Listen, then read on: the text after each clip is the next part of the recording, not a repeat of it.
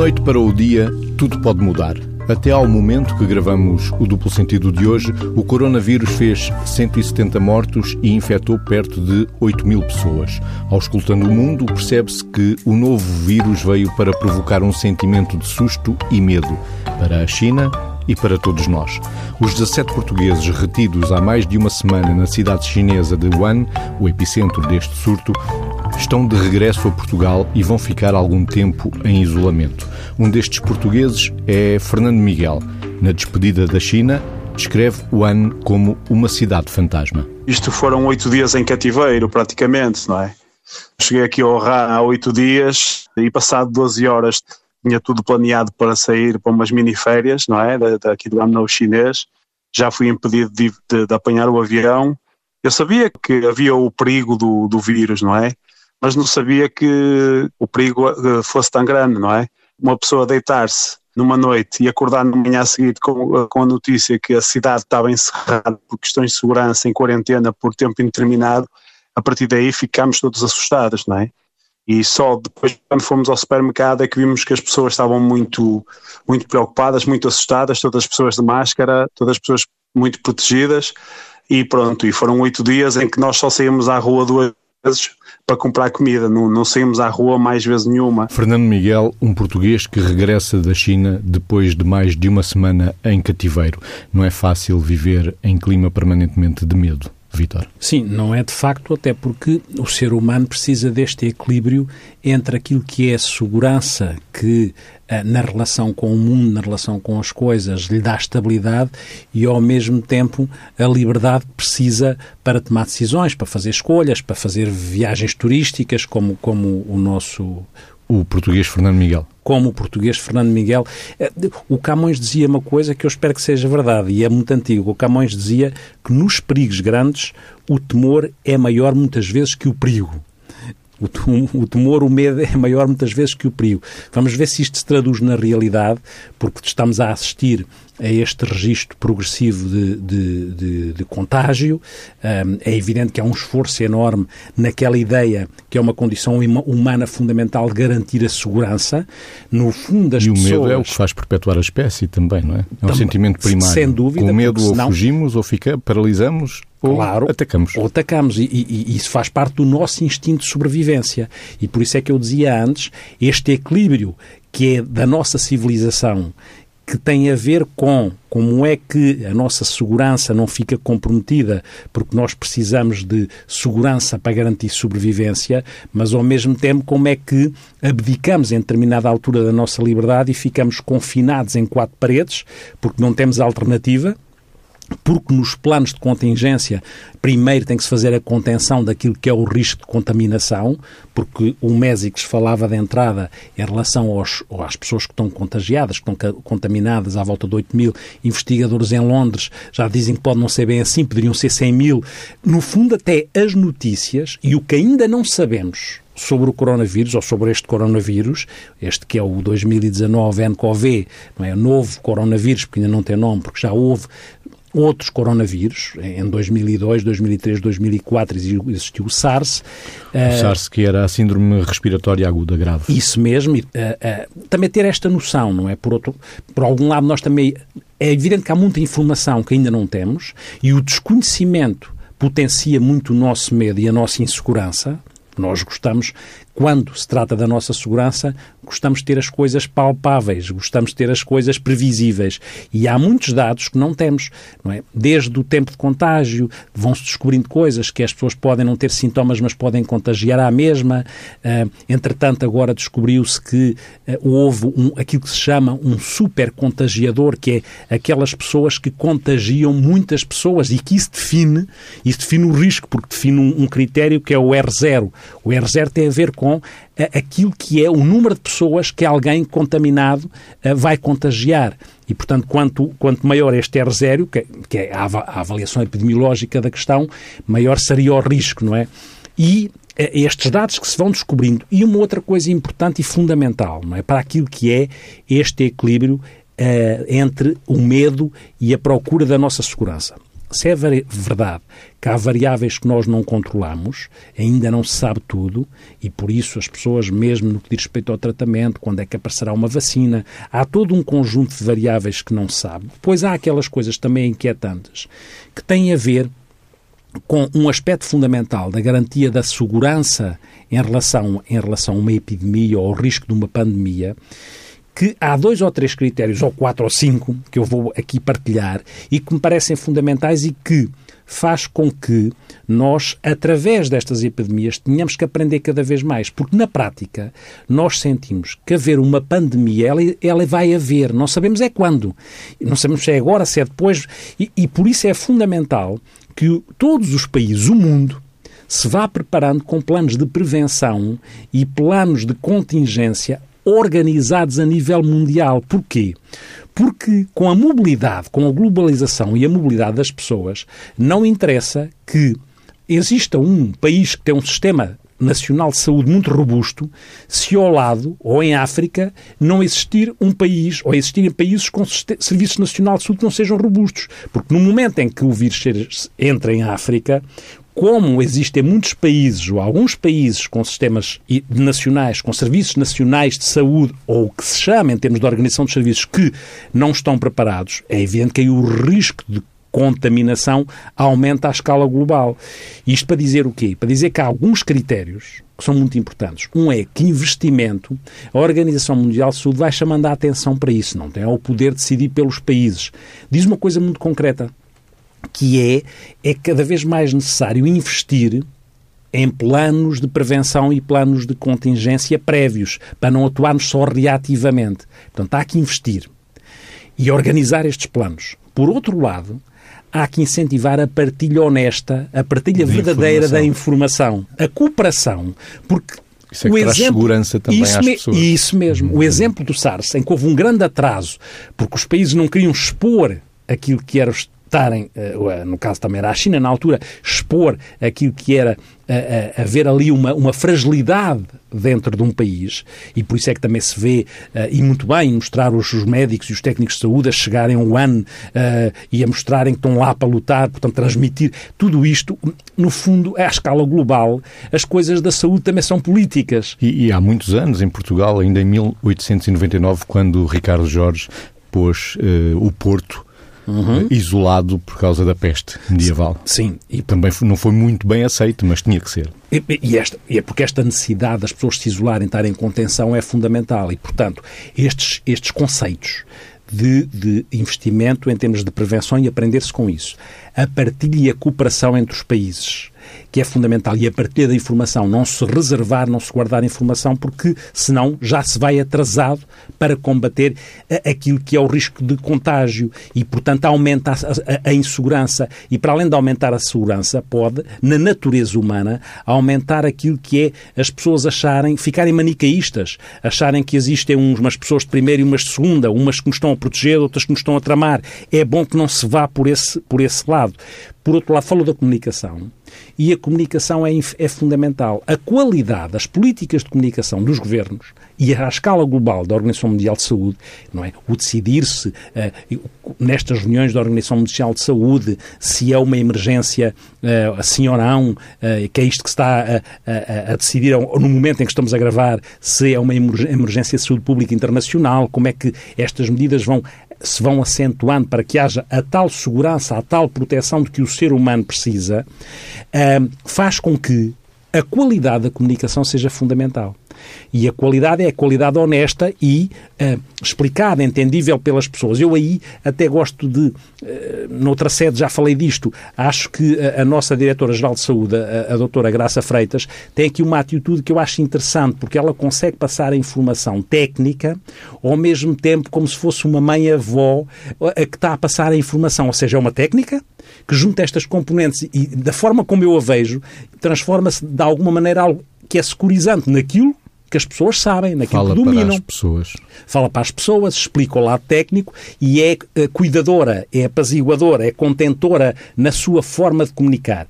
E isto é muito importante. A forma de comunicar, o não alarmar as pessoas, mas também não fazer com que as pessoas relaxem esta combinação que o ser humano tem, e nós sabemos preciso, estas dialéticas, estas ambivalências que nós temos entre segurança e liberdade, entre, entre medo e arriscar, entre ponderação e insensatez.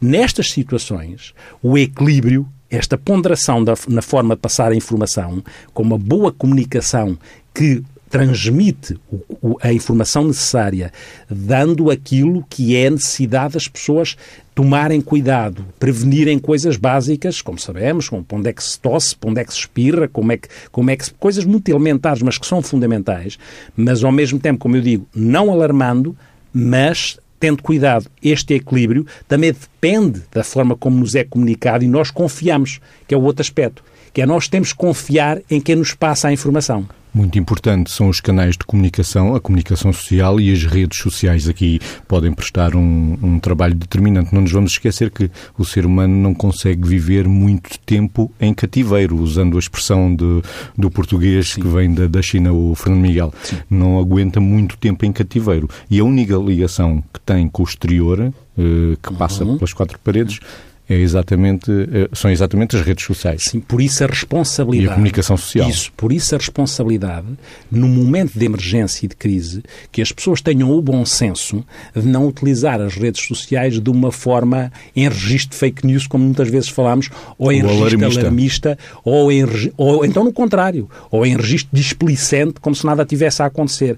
Objetivamente está uma coisa a acontecer, objetivamente não, é, não dominamos todo o conhecimento, objetivamente precisamos de ter acesso ao conhecimento que existe, subjetivamente temos angústias e inquietações, porque é da natureza do ser humano, como é que nós vamos compatibilizar aquilo que é o objetivo com as nossas angústias subjetivas, ao ponto na, da nossa área, nós sabemos, eu às vezes vou já vou falando com, com algumas pessoas, em que parece que vamos, vão aparecendo conceitos novos, que é aquilo que eu chamo infeto ou ansiedade, que há algumas pessoas mais vulneráveis a nível daquilo que é a inquietação com as doenças, pessoas que tenham uma estrutura mais hipocondríaca ou que tenham mais ansiedade ligadas aos pânicos, esta ansiedade da antecipação perante a, a possibilidade de um contágio que viria aí, não é? Faz com que as pessoas, ou que possa potenciar em algumas pessoas mais suscetíveis esta infeto a ansiedade, esta ansiedade ligada ao risco de contaminação. E às vezes estarem a pensar e de repente com, ai, será, houve mais uma notícia e essa notícia pode ser interpretada por isso a qualidade da comunicação, por isso a confiança que temos que ter nas pessoas que nos transmitem a, a, a comunicação, para que de alguma forma nos sintamos seguros, porque senão dispara facilmente a um ataque de pânico perante a ideia de que se pode morrer, ou a tal infeto ansiedade mantida, a ansiedade de contágio, se quiser, mais alta, e portanto não é mais alta, uma notícia mais, mais, mais fora do controle pode disparar de repente uma ansiedade mais desorganizativa, mais caótica, e a pessoa começar a sentir dentro de si um certo caos ansioso ligado ao medo do contágio. Por isso é que eu digo, que a qualidade da comunicação, que a confiança que as pessoas têm que ter em quem partilha a comunicação não é. e dar os vários lados. No objetivo, por exemplo, nós sabemos que o SARS tinha uma taxa de letalidade, de mortalidade à volta de 10%. Para já o que se sabe é que este vírus tem até 3, 2, 3%. E é importante as pessoas também saberem isso, fazer, terem esta noção. Não é? Terem as, as noções calibradas, não é? Porque é evidente que mata mais do que mata uma gripe tradicional, que tem uma mortalidade inferior a 1%, mas também mata menos do que o SARS, não é? Que, é um, que não deixa de ser um paradigma em relação a uma aprendizagem que se teve nessa altura. O coronavírus tem mexido em muitas áreas eh, sociais, económicas, políticas, de saúde e certo é que tem provocado um impacto na economia da China e, consequentemente, do mundo. A jornalista Dora Pires sintetiza aqui este impacto do coronavírus. Por estes dias, poucos ou nenhum seres humanos que acompanhem as notícias quererão viajar para a China e os que lá estão teriam muita dificuldade em sair se quisessem. Por isso, uma após outra, as companhias aéreas mundiais vão anunciando a suspensão dos voos. As grandes marcas internacionais seguem o mesmo caminho, da Google ao McDonald's, da IKEA ao Starbucks. Muitas empresas chinesas também fecharam, mas aqui sobretudo porque o governo mandou estender os feriados do Ano Novo Chinês para restringir os movimentos no país. Alguns empresários, quando possível, preferem ter os funcionários a trabalhar a partir de casa e também há empresas que preferem pôr o pessoal de férias até ver. Em Pequim, o Executivo impôs restrições às viagens em transportes públicos, enquanto um pouco por todo o país são cancelados os eventos que juntariam muita gente e encerrados locais turísticos mais procurados, desde parques de diversões à cidade proibida ou mesmo a museus. Este é o cenário um pouco por todo o país, um cenário ainda de prevenção. Já a província de Hubei, onde nasceu o surto do novo coronavírus, e a cidade de Wuhan, no coração do país, aí sim há uma China verdadeiramente fantasma. Dora Pires a dar-nos conta do impacto económico que o coronavírus tem provocado na China, uma mudança radical nos estilos de vida e por tempo indeterminado. Esta cidade fantasma do Wuhan tem 11 milhões de pessoas, é mais do que a população portuguesa. Estão obrigados a passar o tempo sem sair à rua, a estudar, a trabalhar a partir de casa, a ocupar o tempo da melhor maneira possível entre quatro paredes. Sim, sem dúvida, por um e lá Mais está. uma vez as tecnologias agora dão, a, a, dão a, jeito, não é? O lado bom das redes sociais. Que as pessoas consigam sim. não dar cabo da economia, não é? Isso. Tanto quanto possível. Apesar de tudo, é incontornável. E este é um outro, outro aspecto fundamental, porque repare-se, não é? Porque há toda uma produção na economia chinesa que, que é para exportar, que se não acontecer na exportação vai impactar globalmente, e há toda toda aquela que é o que a China também importa para fazer, não é? Como é que os países, uh, os outros países uh, exportam para a China para uh, contribuir para aquilo que é esta relação dialética numa economia global e, e, e por isso isto vai impactar à, à, escala global, sendo que é curioso. O, o PIB da sim, China são sim. 18% do PIB mundial. Sim. O produto é? interno sim. bruto.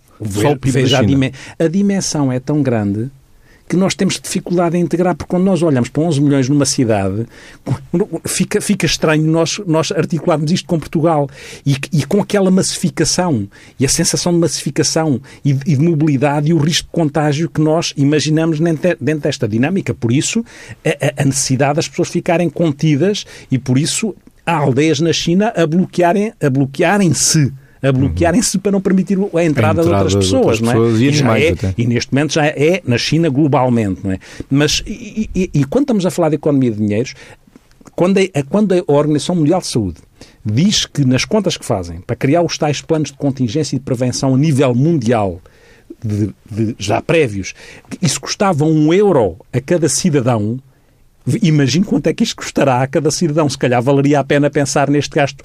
É, diz a Organização Mundial de Saúde custaria um euro estes planos de prevenção e de preparação de, para a contingência, planos de contingência. Portanto, é, é, só que às vezes nós só atuamos reativamente, não é?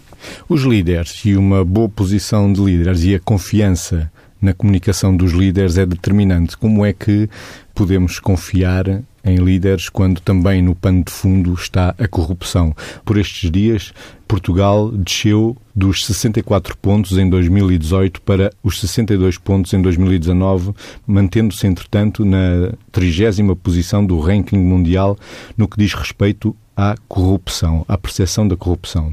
O índice da percepção de corrupção marca muitas vezes a confiança que os cidadãos depositam ou podem depositar naqueles que lideram. Vítor, estamos numa sociedade que confia? É fácil passar a informação transparente? Ou quando se fala de doença não tem o mesmo peso que as outras notícias, uh, quando se fala de negócios, por exemplo? Não, o risco é que poderá a ter... A corrupção na... entra onde? Eu acho a comunicação que, é que mina Eu acho que pode atravessar tudo e é aí o risco, não é? Porque nós precisamos, não é? Que, no fundo, como eu dizia antes, quando estamos a falar de saúde, também estamos a falar de política e da forma como se transmite as notícias, estamos a falar de política e na forma como os países querem mostrar que estão a fazer as coisas bem, no fundo, como se o denominador comum entre a corrupção e aquilo que cria falta de confiança, seja a nível da saúde, seja a nível económico ou financeiro, fosse até onde é que vai a mentira. É? Até onde é que nós adotamos uma estratégia em que a mentira não é o intermediário da comunicação. No fundo, o que está subjacente à corrupção económica, financeira, política ou à corrupção na forma de partilhar informação em saúde, é a mentira. A mentira é o intermediário subjacente às, às práticas de corrupção, sejam elas a nível da, da, da, saúde, ou a nível da economia, ou a nível financeiro. Porque é o, é o que atravessa, que é. Porque é ela que vai alterar a confiança uh, ou nos nossos governantes ou nos nossos decisores políticos. E por isso é que temos de ter muita atenção que todos nós precisamos, quando nos passam a informação, que no fundo quem nos passa seja coerente na forma como passa. E é essa coerência que transmite uma credibilidade que leva à confiança relacional para que as pessoas façam o que nos estão a pedir que façam quer a nível da proteção em saúde, quer a nível da utilização dos serviços uh, públicos mais generalizados. Esta, esta ideia de que a mentira no mundo ideal uh, para estas finalidades devia ser posta de parte, se calhar é uma, uma, ideia utópica, mas é uma ideia sem a qual nós, ou se não for assim, o nosso risco e a nossa inquietação aumentam muito. E é muito curioso, não é? Porque quando estamos a falar de corrupção, eh, até a nível daquilo que é pôr em causa os regimes democráticos e potenciar os registros mais populistas. Quer dizer, estes indivíduos estão a, são os corruptos, estão a fazer tudo mal e, como estão a fazer tudo mal, nós temos que criar regimes mais ditatoriais, que é para que ficarem mais seguros e, portanto, há um risco de comprometer a liberdade. Tudo isto, repare que a corrupção é o que atravessa mais a comunicação nas redes sociais, este tipo de discurso, é das coisas que atravessa mais. É fácil incendiar. É, é fácil incendiar e é fácil puxar ao populismo, porque o populismo vem sempre pegar naquilo que é dizer nós somos, somos os anticorruptos. Mas, por Como outro se... lado, afasta as pessoas da política. Não, e não é só isso. E, e dá uma ideia errada. E da própria votação. E dando uma ideia errada. Dando uma ideia que parecia, então, que a democracia estava muito sujeita à corrupção. Não, a, a democracia torna, pode tornar a diversidade da corrupção mais possível e mais visível. Mas num regime ditatorial, a corrupção está lá toda. Pode estar mais centrada em algumas pessoas, mas está lá toda, não se vê tanto porque é escondida. E, portanto, não há aqui esse risco de achar que em democracia que as pessoas fazem o que querem, porque a democracia até prova em contrário, como dizia Churchill, a democracia é o pior de todos os regimes, à exceção de todos os outros, e portanto convém assumirmos a democracia como regime em que queremos estar. É curioso... A corrupção está muito associada, em todo o caso, à impunidade, ao sentimento de impunidade. E por isso é que depois as pessoas deixam de confiar, não é? Porque a corrupção devia ter consequências. É? As pessoas deixam de confiar e, e quem e, quem adota o comportamento de corrupção e, e acham, avança para, para esse comportamento. Vale, é? E acham que não vale a pena participar naquilo que são os momentos democráticos. É dos dois lados, de quem corrompe e de quem é corrompido o sentimento de impunidade é para os dois lados. Ah, sim, é para os dois lados, mas depois o impacto em quem assiste faz com que as pessoas possam desinvestir porque acham que não vale a pena participar democraticamente. E, e, e isso é um risco, porque é muito interessante que no fim do ano passado sai um livro de um cientista político germano ou, americano, Yasha Munk, não sei se é assim que se diz, mas que é uh, Povo versus Democracia, que é como se, chama, como se chama o livro, onde chama a atenção para globalmente, a nível da Europa, as, as pessoas estarem mais desligadas daquilo que são a ideia de democracia e, ao mesmo tempo, valorizarem aquilo que seriam figuras uh, ditatoriais, os, super, os super-homens ou os grandes homens. Isto é um grande risco. E não, não, não valorizarem a separação de poderes. Lá está a corrupção, que é uh, a liberdade de informação, o, o, não misturar, o não misturar o poder político ao poder judicial. Entramos aqui em zonas de risco que a corrupção permite acentuar. Vitor, o que é que podemos aprender com a Dinamarca, com a Nova Zelândia, com a Finlândia, com a Suíça, com a Singapura, com a Suécia, com a Noruega, com os Países Baixos, só para falar do top 8 dos países menos corruptos, ou tidos como menos sim, corruptos. Sim, globalmente, eu não, eh, não, não, não, consigo dominar todas as variáveis, mas individualmente acho que há um desafio que temos, que temos e que temos nós os portugueses quando, quando nos comparamos muitas vezes com esses países, que é a, a, a corrupção também começa naquilo que é o controle da pequena corrupção, ou seja, naquilo que é, às vezes, a, a, facilidade com que nós vulgarizamos coisas que já são pequena corrupção, que é dar um jeitinho, uh, se fizeres assim, mete-me aí à frente. Portanto, estas coisas, estas coisas que existem, uh, depois vão sendo progressivamente exponenciadas quando subimos nesta, nesta, nesta pirâmide de, de risco de corrupção. E por isso é que eu digo, cada um individualmente, naquilo que é uh, esta, esta, este relativizar daquilo que é a pequena corrupção, todos nós temos esse desafio. Vitor, estamos a terminar eh, mais um duplo sentido, hoje com dois temas em cima da mesa, o coronavírus e a corrupção. O sonoplasta Miguel Silva já fez soar a música que acompanha o final e um texto para terminar o eco existencial. Sim, que é um texto que, no fundo, uh, tem a ver com aquele tal denominador comum entre, entre coronavírus uh, e, e, e corrupção, neste caso, que é uma mentira do José Luís Peixoto. Retirado do livro Em Teu Ventre. Uma mentira, fina como um cabelo, perturba para sempre a ordem do mundo. Aquilo que sabemos tem muita importância. Tomamos decisões, vamos por aqui ou por ali, consoante aquilo que sabemos. E tudo o que virá a seguir, o futuro até ao fim dos tempos, será diferente se formos por um lado em vez de irmos por outro. Nascem pessoas devido a insignificâncias, morrem pessoas pelo mesmo motivo. Uma pessoa é uma máquina de coisas a acontecer, possibilidades multiplicadas por possibilidades em todos os instantes do seu tempo. Uma mentira, mesmo que transparente, perturba o entendimento que os outros têm da realidade, leva-os a acreditar que é aquilo que não é. Essa poluição vai turvar-lhes a lógica do mundo. As conclusões a que forem capazes de chegar serão calculadas a partir de um dado falso e desse ponto em diante, todas as contas serão multiplicações de erros. Uma mentira baralha tudo aquilo em que toca, desequilibra o mundo. É por isso que uma mentira precisa sempre de mentiras novas para se suster. O mundo não lhe dá cobertura. Para alcançar coerência, cada mentira requer a criação apressada de um mundo de mentira que a suporte. É assim que a mentira vai avançando pela verdade adentro, como uma toupeira cega a abrir túneis e câmaras no interior da Terra. Quando se abre a boca para libertar uma mentira, a primeira, filha de nada que a justifique, nunca se consegue ter noção completa de onde chegará. Nesse momento, na inocência aparente, com voz de gatinho acabado de nascer, está a soltar-se um predador voraz. Não há fronteiras marcadas para a sua fome. Uma mentira pode construir edifícios imensos, levantar cidades. Uma mentira pode colocar em movimento milhares de pessoas. Pode dar propósito a multidões incalculáveis. Cada pontinho a ser uma cabeça com história. Uma só mentira pode manter em cativeiro gerações inteiras de pessoas que ainda não nasceram.